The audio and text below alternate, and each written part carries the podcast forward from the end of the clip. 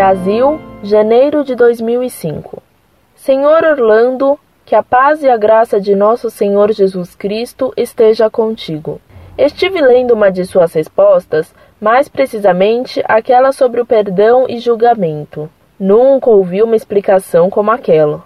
Eu aprendi que deve-se perdoar setenta vezes sete, que o perdão, para ser válido, ele deve ser dado incondicionalmente. Naquela explicação, o Senhor colocou condições para o perdão, isso não é falado em nenhuma igreja. Essas condições que o Senhor coloca dão a impressão de mágoa, pois é isso que leva alguém a julgar e não perdoar.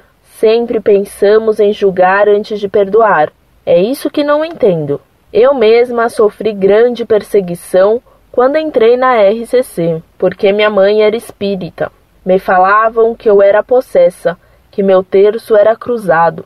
Fizeram e desfizeram de mim e de minha mãe. Só para o senhor ter ideia, até convidada a sair da igreja ela foi. Eu não afastei. Fui perdoando cada vez mais e mais. Foi assim que aprendi, sem mágoas. Perdoar sem ver a quem. É como está na oração do Pai Nosso. Perdoai-nos assim como nós perdoamos a quem nos tem ofendido. Se ficarmos regulando o perdão, como podemos querer ser perdoados? Deus nos deu uma grande lição nesta oração.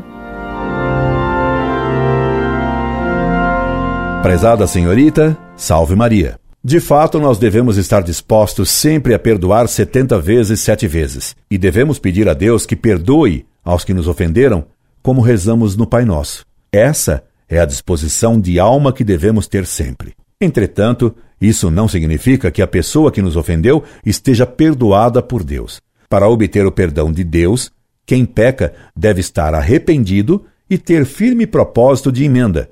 Isso qualquer catecismo e o bom senso ensinam. Por isso, quando recebemos uma ofensa pública, devemos ter disposição interior de perdoar.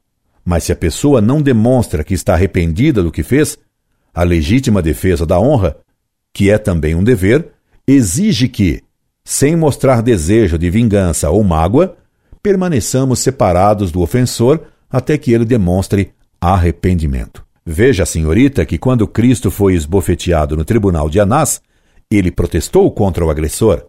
E São Paulo agiu da mesma forma, chamando o agressor de parede branca, isto é, de hipócrita. Esperando ter esclarecido sua dúvida, despedimo-nos. Incorde Jesus Semper, Orlando Fedeli.